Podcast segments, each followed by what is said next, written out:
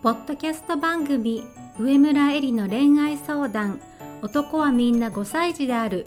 では上村えりが1万人以上の女性の美に関わり経営するサロンやブログを通して3000人以上の男女の悩みを解決してきた経験から周りを輝かせて自分も輝き自己実現していくためのメソッドをお伝えします。それでは今回の番組をお楽しみください。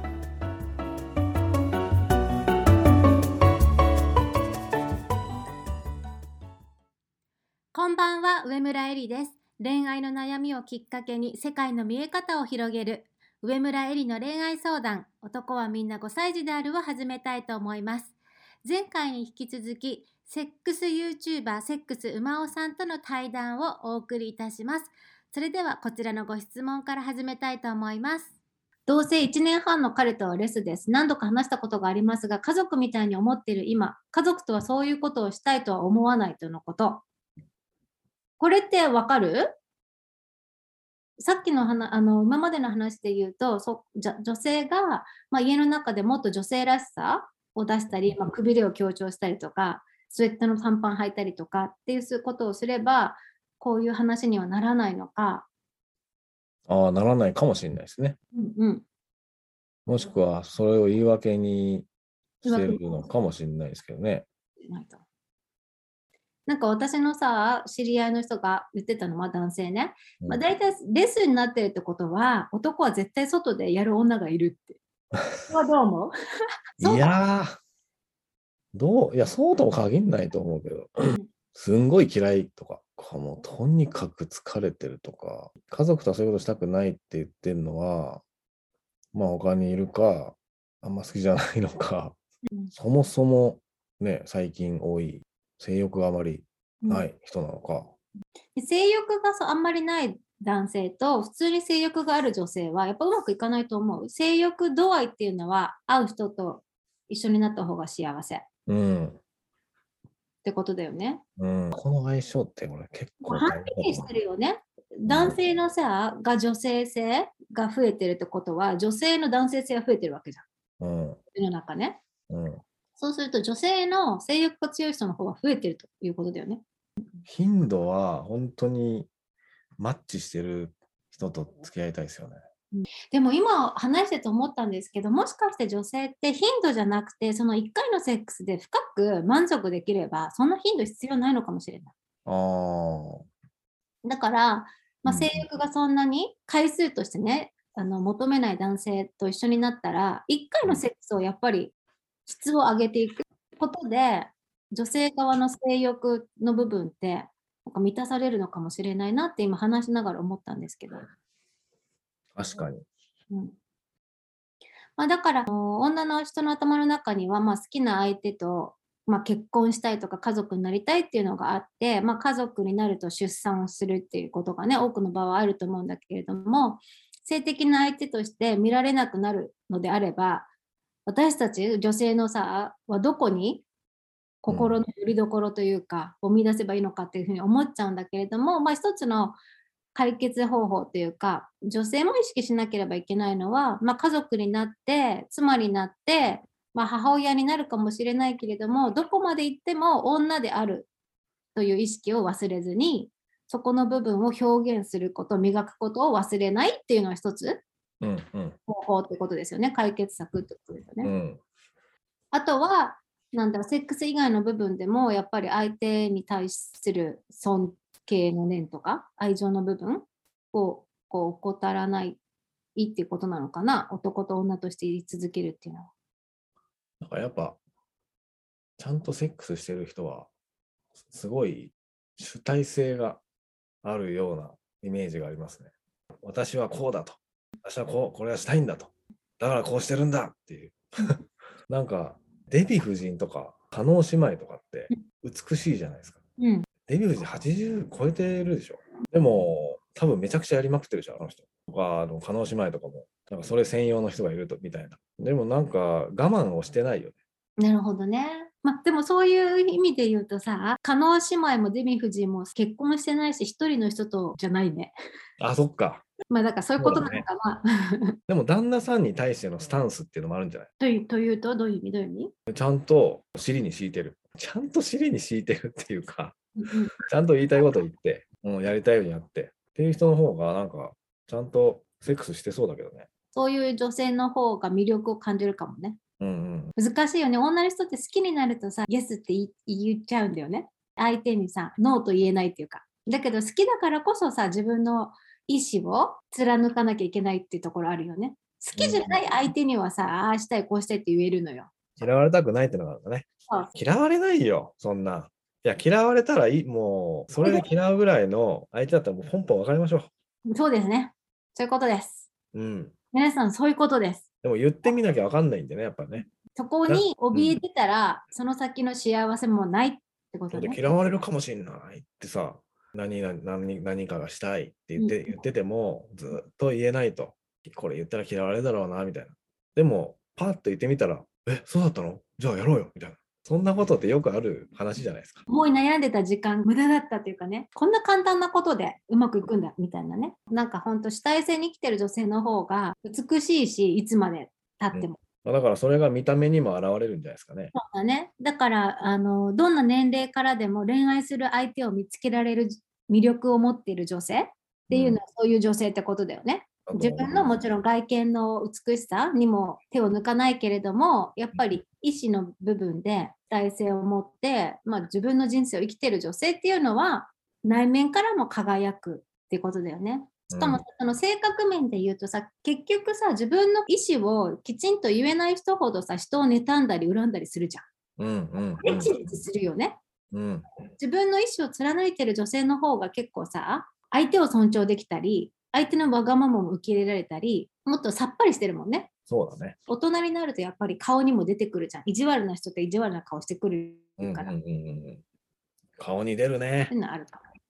出るね出る出る。何歳から出ると思います？女性はそういうのが顔に25ぐらい。そんな若くから出る ?38 ぐらいかなみたいなが完全に出るのは40以降の女性かなと思ってたんだけどいやー、わかんない。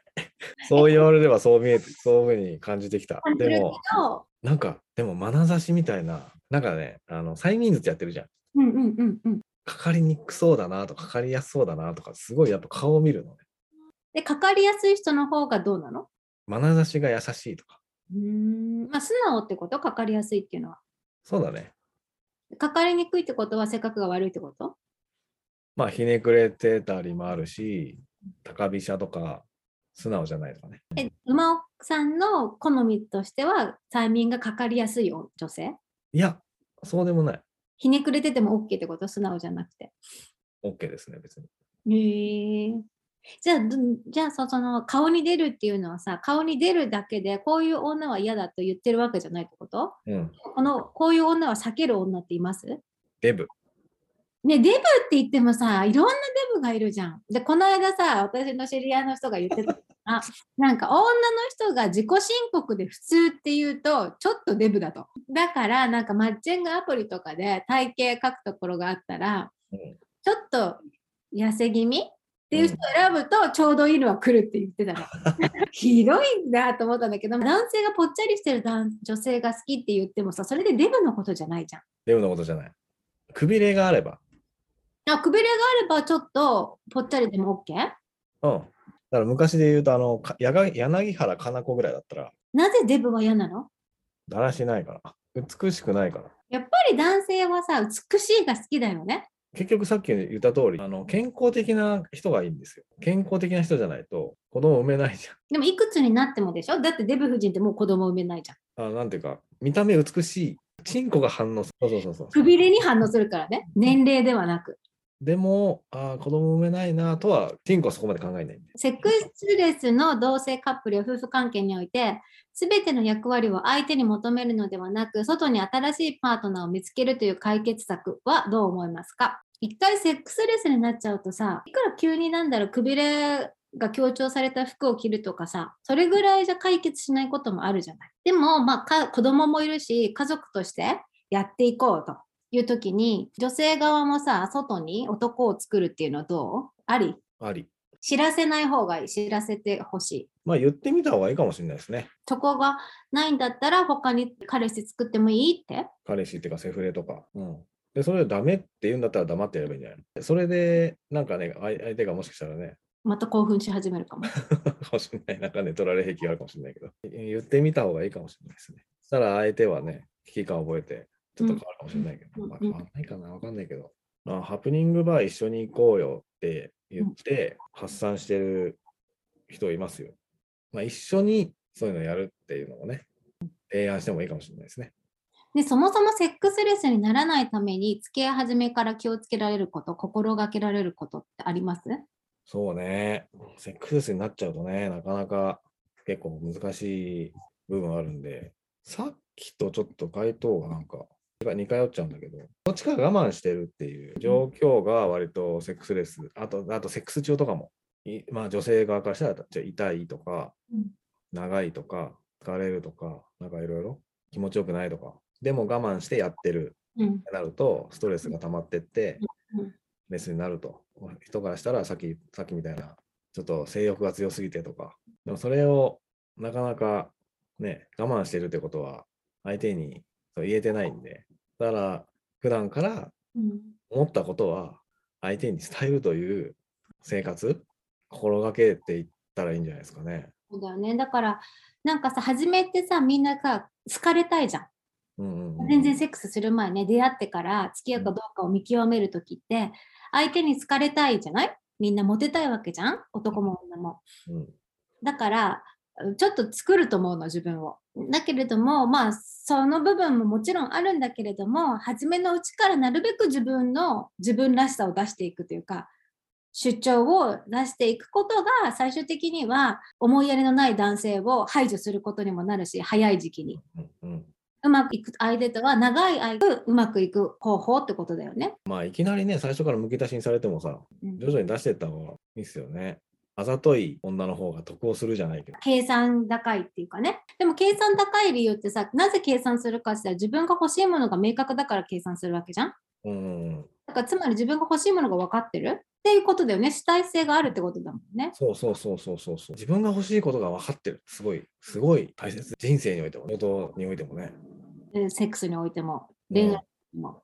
恋愛でよく言うのは、幸せ上手な女性が結局モテるって話。何かっていうと、男性や女性を幸せにしたいと思っていると。うん根本的にはね。だけれども、幸せの仕方が分かんないわけじゃん。うん、で察してよは無理じゃんうん、で、多くの女性が察してよって言うんだけれども、その割には察してやってもらったことは大体 NG なの。じゃあ何がしてほしいのって言ったら、初めてその時に、あれ？自分って何をされたら嬉しいんだっけ？って思うわけ。つまり、そもそも女性もどうしてほしいかがなくて、うん。なのに相手に察しろよって言ってて、答えがないところで相手をさ、闇雲にさ、不安にさせるような状態が多いわけ。そういう女はやっぱりさ、男性付き合いにくいじゃん。付き合いにくいね。察してよじゃなくて、お前こそもそも答え持ってないじゃんっていう話だから。うん、それはもうわけわかんないね。うん。お互いわけわかんなくなっちゃうから、それよりは私の幸せはまず分かっていて、でそれをうまく伝えられる女性の方が男性を付き合いやすいよね。こうしてあげたら喜ぶんだってことが分かってれば、やってあげたいとも思うし、うん。ちゃんと喜んでくれるわけだから、試されてるわけじゃないから、ちゃんと喜ばれて、男性も嬉しいじゃん。やってあげたことに対しての報酬があるし、女性もちゃんとそれを嬉しいとして受け取れるもんね。だから、幸せ上手な女性っていうのはキーワードかなって思うん。う。で、セックスにおいても、何が気持ちいいかがもしわからないのであれば、まあ、開発してもらうなり、うんさんの動画を見て自分なりにやってみる、試してみるなりっていうことだよね。気持ちよさについても、どういう気持ちよさが自分にとっていいのか知るってことだよね。それを相手に伝えるという。で、相手に伝えるという。ちゃんとアピールした方がいいよね、やっぱね。で、そういうさ、自分の幸せが分かっていて、それに対してちゃんと喜べる女性が可愛いと思うってことでしょ、なんかうん。いつもなんか、うんみたいな顔してるより。うん。そうですよ。それは付き合いやすいしね。だからセックスも楽しいよね。ね、馬尾さんはセックスはエネルギーの交換うんうん。とおっしゃっていますが、まあ、私もね、すごいそうだなと思うんですね。で、馬尾さんがその結論に至った経緯、きっかけみたいなのってあります？まあ、体の変化。全然、本えーセックスしてなかった時っていうのがあって、もう遊びを一回全部ストップして、サラリーマン辞めて独立した独立したかったんで、それにもう完全に集中するぞと。どんぐらいしたの ?2 年間ぐらい多分、えー全く？全く。え自分でやることはある？もちろんもちろん、自分で、自分自分だけ。そうするとね、もう顔も何もかも体も、チンコの大きさも変わるんですよ。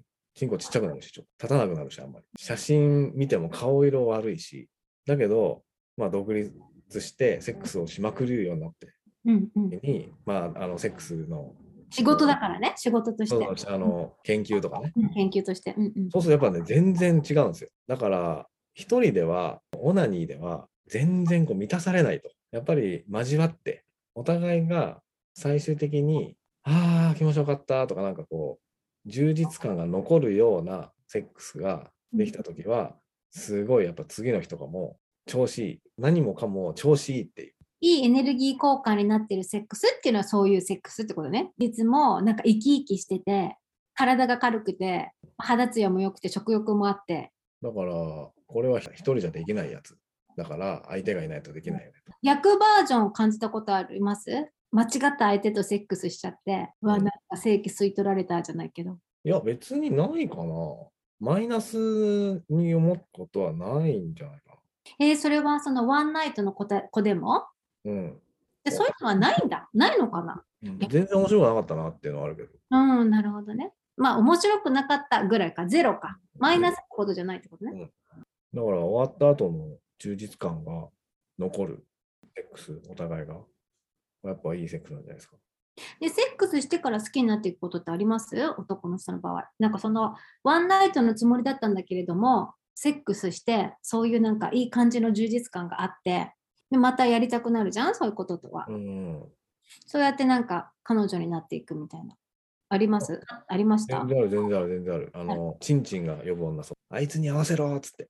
あいつのとこに連れてけみたいな。なんか女性ってさ、結構なかなかやらせないじゃん。それってなんかリスクヘッジでもあるんだけれども、なんか伸ばす方が相手の愛情を増すというかさ、それも一理あると思うんだけれども、別にそのワンナイトで、まあ、すぐやっちゃったとしても別に悲観的に感じる必要ないってことね。ないんじゃないですか？安全なセックスはしてほしいですけど、まあ、気持ちよくなくても、なんか満たされるものがあるんだったら、バンバンやったらいいんじゃないかと思いますけど、なんかその方がなんか綺麗になりそうな気がする。わかる。っていうかさ、さっき言ったようにさ、うん男の人もいろんな人とやりやって、で、最後その境地に行くじゃん。うん。一人の人を幸せにしたいとか、一人の人との幸せを追求したいという境地に行くじゃない？女性も同じで、癒されてないドロドロがある時を超えなければそこの境地に行けないわけだから、それまではバンバンやった方がいいよってことだよね。そうだね。その方がなんかいろんなものが落ちていくというか、綺麗になっていって、で、まあ本当に望んでいることもそうやって見えていくものだと思うし。なんかやりまんの人の方が綺麗な気がするんだよね。綺麗かどうかは置いといたとしても、男性がよく言うエロさみたいなの出るでしょ？ああ。男の人でなんかそういうの感じるんでしょ？なんか女の人のエロさみたいな。ああ、そうだね。感じるね。それも一つね、む魅力の一つでしょ？まあだから自分の性を閉じ込めずに解放していきましょうということですね。まあ安全に気をつけながら。うん安全に気をつけながら、ね、相手を傷つけないコミュニケーションも取りながら、ここはまあ学びながら、失敗を重ねて学びながら、性を解放していくことで、人生の豊かさも美しさも、男性との幸せも開かれていくのではないかということだよね。そうですね。で、最後に、リスナーの女性へのメッセージっていうのをお願いしたいんですけれども、何かありますか？そうですね。まとめると、うん。まずは、まずは美しさを磨いてほしいという、磨き続けてほしいというのが願望としてありますね。男性を代表して。結婚しても、子供を産んでも、とはやっぱりその主体性というか、さっきも言った通り、自分の幸せがこれだと、でそれを掴みに行くっていう、ちゃんと、うんちゃんと掴みに行くっていう姿勢があった方が魅力的に見えると思うんですよね。男の人が見ても。だから、もうあざとくてもいいんで、幸せを貪欲に掴みに行ってほしいですよね。貪欲の先にね、真の純粋な美しさが生まれていくってことだよね。ああ、いいこと言ったね。だからなんか、その、嫌われちゃうんじゃないかなとか、それはなんか言いたいこと言えないとか、それはでも嫌われてみないとね、嫌われてみないとじゃなくて、行動してみないとわわかんないじゃないですか。それもね、ただの思い込みのケースがほとんどだと思うんで。そうだね。思い込みだよね、本当に。覚え込みと誤解。そうそうそうそうそうそうそう。思い込みとその誤解でね、自分が作られてるって言っても過言じゃないぐらい、おっしゃる通り。思い込みに支配されてますからね。それおっしゃる通りだと思だから一歩踏み出すっていうのは、ちょっと勇気がいるかもしれないけど、大事なんじゃない？新しい可能性を開くためのう。うん。ステップとして大事なことなんじゃないですかね。なんかこれが自分のあり方だとかさ美学とか信念とかっていう言葉で言うと綺麗に聞こえるけれども実はそれが思い込みだったりするもんねそうね。だからちょっとこうコンフォートゾーンから外れるっていうかさうーん。外れることってすごく難しいんだけれどもこれってもしかして思い込みかもしれないっていう思い込みを超えていく先に新しいねなかったものが見えてくるかもしれないってことだよね。特に性においてはね秘めてる部分が多いからさこの思い込みを超えていくことってすごい難しいじゃん。だから今回のようなあの馬尾さんと本音トークってさ多くの人の思い込みを打破する一つのきっかけになるかなっていうふうに思いました。そうだね。いやセックス馬尾が生まれたのもね、その思い込みを一回壊すっていうところからスタートしましたからね。何の思い込みですか？自分のセックスはうまい。でうまいと思ってきたのは女性が演じてくれてたから？そそれだけ？う。勝手にあと舌を早く動かせるとか。何それ？もともとそういうもスキルがあったんですか？それとも練習したんですか？練習して、あの、みんなに見せたら、え、なんでそんな早く動かせるの？みたいな。言われたりとか。で、女の子からも、なんでそんな風に動かせるの？みたいな言われたりとかしてたから、あ、俺セックスうめえんだな、みたいな。でも、あの、私セックスマスターなんですよっていうおじさんに出くわして、昔あの、ちょっとコンサルティングしてたんですけど、コンサルティングのコンサル生の40、うん？俺の3つ上ぐらいの人が、私セックスマスターなんですよ、とか言い始めて。でその人の話聞いてたら、あれ？もしかしたら、俺、セックスってうまくないのかもしれないな、ちょっと思って。えそのセックスマスターのおじさんのどういう発言が？うーん、例えば、女の人は、いやいやって言ってても、本当は気持ちいいと言ってるんだとか。うんうんその人もね、映像に撮ってあるんだけど、見れば、結構思い込みの塊なんだ。セックスマスターではない。そうお思い込みの塊と塊がぶつかれてたわけですよ。だけど、それのおかげでもしかしたら、あれ、俺、俺の言ってることが正しいのか、この人が言ってるのが正しいのか、みたいになっちゃって、正しいはないってことに行き着いたんだけど、でそのそれで、いや、待ってよ、彼女にやってる、これ彼女も全部もしかしたら演技かみたいな。もしかして本当は気持ちよくないんじゃないかと。そこから探求が始まったって感じですもんね。なるほどね。探求してみたた見たら、もう全然自分がやってたことは違ったっていう。うん。もう赤面状態、やばっみたいな。うん。いっぱい出てきましたね。何過去の女性に謝りたいと思う？あ直接は謝れないけれども、申し訳ないって思う気持ち？いや、ありがとうございましたって感じかな。すいませんって。この僕を傷つけずにそ生かしてくれてありがとうございましたっう、て感じ。うん。ね、楽しいふりをしてくれてありがとうございました。うんまあ本当に楽しんでたかもしれないけど、うん、うん、またそこで。なるほどね。で、隠れ男性リスナーもいるんですけど、その男性へのメッセージをお願いします。ああ、男性、もう男性はまず馬尾くんチャンネルを見てもらいたいですね。そうですね、そうですね。そこに全部詰まってる。まあ、あとはまあメルマガも読んでもらいたいですけど、うんメルマガはもっとね、あんまり大っぴろに言えないようなことを言ってたりするんで、面白いんで。まあ馬尾あとはチャンネルもさ、たくさんもうあるじゃないですか。かなりたくさんコンテンツがあると思うんですけど、うんうんどこから見たらいいですか？最近のから見始めるのか、まあ、過去から探っていくのか。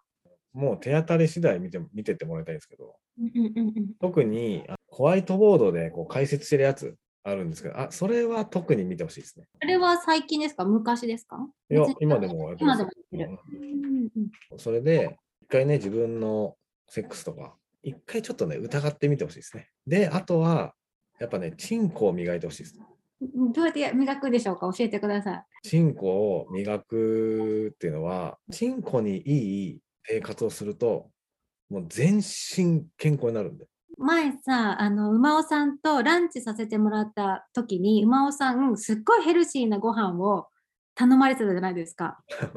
キヌア、キヌア、キヌアのサラダを食べてたと思うんですけど、すごい驚いて、結構男性ってやっぱり肉食の人も多いし、味の濃いもの好む傾向にあるじゃない？でも、馬尾さんに聞いたんだよね。そあの、なんでそんなヘルシーなの食べるのって聞いたら、やっぱり気をつけてるっておっしゃってたもんね。うん。だから、あの、チンコを磨くっていうのはそういうことですね。体の中からの綺麗ってことですね。そうそうそうそうそうそうそうそうそういうこと運動とか。いい運動、いい食事、いい睡眠と。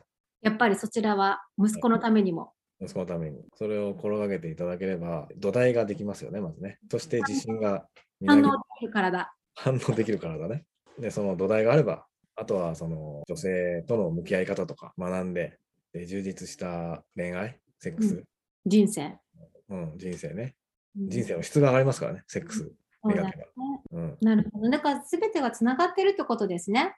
心身繋がってますね。健康うん。がまずやっぱ土台にあって、うん。その心身の健康とか血流の良さうん。がやっぱり息子の元気さにも関わってくるし、うん。息子が元気じゃなければ女性と向き合うこともできないし、改善していくというポジティブな方向にもいかないもんね。深い。だからね、私、馬尾さんが好きなのもそこ。やっぱりすごい本質的なんですよね、最終的には。ありがとうございます。すんごいすごいためになりました。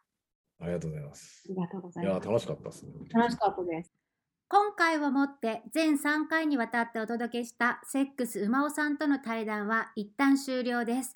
いかがでしたか？一貫して馬尾さんが言っていたのは、お互いが性に対してオープンになれる関係性を築くことの大切さ、コミュニケーションの大切さです。そのために男性は自分のセックスを一度疑ってみること、つまり客観的な視点を入れて、それはもしかして思い込みなのではと疑ってみること、そして女性に必要なのは自分の幸せをちゃんと自分でつかみに行くという主体性のある姿勢を持つこと。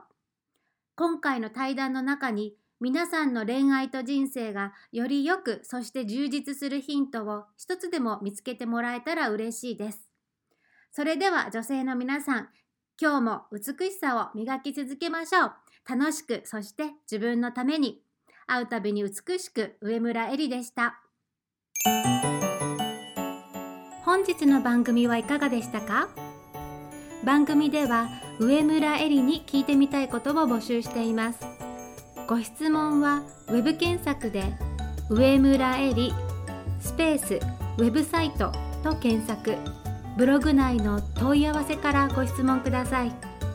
また LINE アット上村えりの恋愛相談室ではチャットで無料恋愛相談を行っています。それでは次回も楽しみにお待ちください